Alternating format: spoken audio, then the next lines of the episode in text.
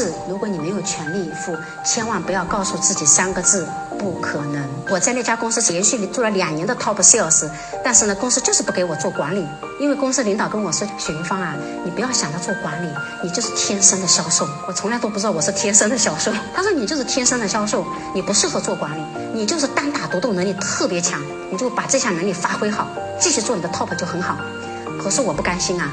我想我做销售，我一直做销售吗？我每天这么辛苦，这么拼体力，跑那么多公里。我想我三十五岁以后呢，跟年轻人再继续奔跑在同一起跑线上，那我这样子是不是很被动啊？所以我有危机意识的，我觉得我应该做管理。但那家公司对我比较定性哈，觉得我就是只适合做销售，不适合做管理。包括我身边的新来的伙伴也说：“哎呀，徐姐，你真的是天生的销售，你太厉害了。”然后我一跟他说我想做管理，哎呀，你还是别做了，我觉得你不太适合。身边人都告诉我我不适合做管理。直到我进入到阿里巴巴公司，那个时候做入职谈话，美眉嘛，戴珊，她跟我做入职谈话，她说：“雪玲芳，欢迎你加入我们公司。我们知道你是原来那家公司 top sales，然后我想听听你进入到我们公司以后，你有什么样的职业规划？你希望自己做成什么样？”子，我当时很清晰的告诉他，我说我希望我把业绩做到 top sales 的同时，能够有机会做上管理者。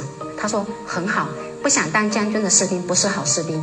但是我想告诉你，在我们公司要成为管理者的话，要具备这么几点。第一个，你首先要成为 top sales，业务能力必须强。我说没问题，我一来就可以成为 top sales，这是我非常自信的。第二个，你得学会总结你的经验，你要学会分享。你的方法如果分享出去，别人用的比较好，我们就给你做师傅。如果你带一两个人能带得好，你就有机会做组长，带五六个人还能带得好，主管就是你。他说你能做到吗？我说我一定要全力以赴去做到。我说那你就这样子，等我做到 top 以后，你一定要给我带个徒弟。结果我月月都是 top sales，几百个销售，我一点都不像个新人。在我第三个月的时候，就给了我一个徒弟，就是跟我一起进去，马上都要被淘汰的。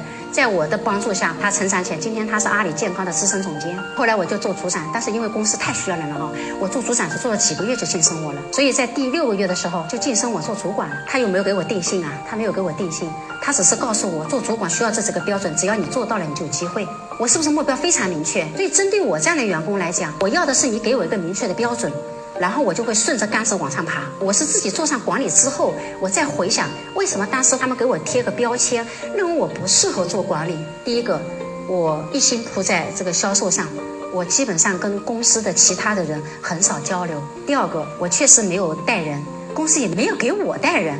所以我也不知道我能不能带人，他们也没看到我这方面的能力，所以不晋升我也很正常。但是其他人人家都留一些时间在公司，有的时候呢会帮助一下新人，但是我的领导是没有看到我这些东西的，所以不给我晋升。后来想想太正常了，他真的会容易给我贴上这样的标签。所以呢，不要轻易给下属贴标签，不要轻易给自己贴标签。凡事如果你没有全力以赴，千万不要告诉自己三个字。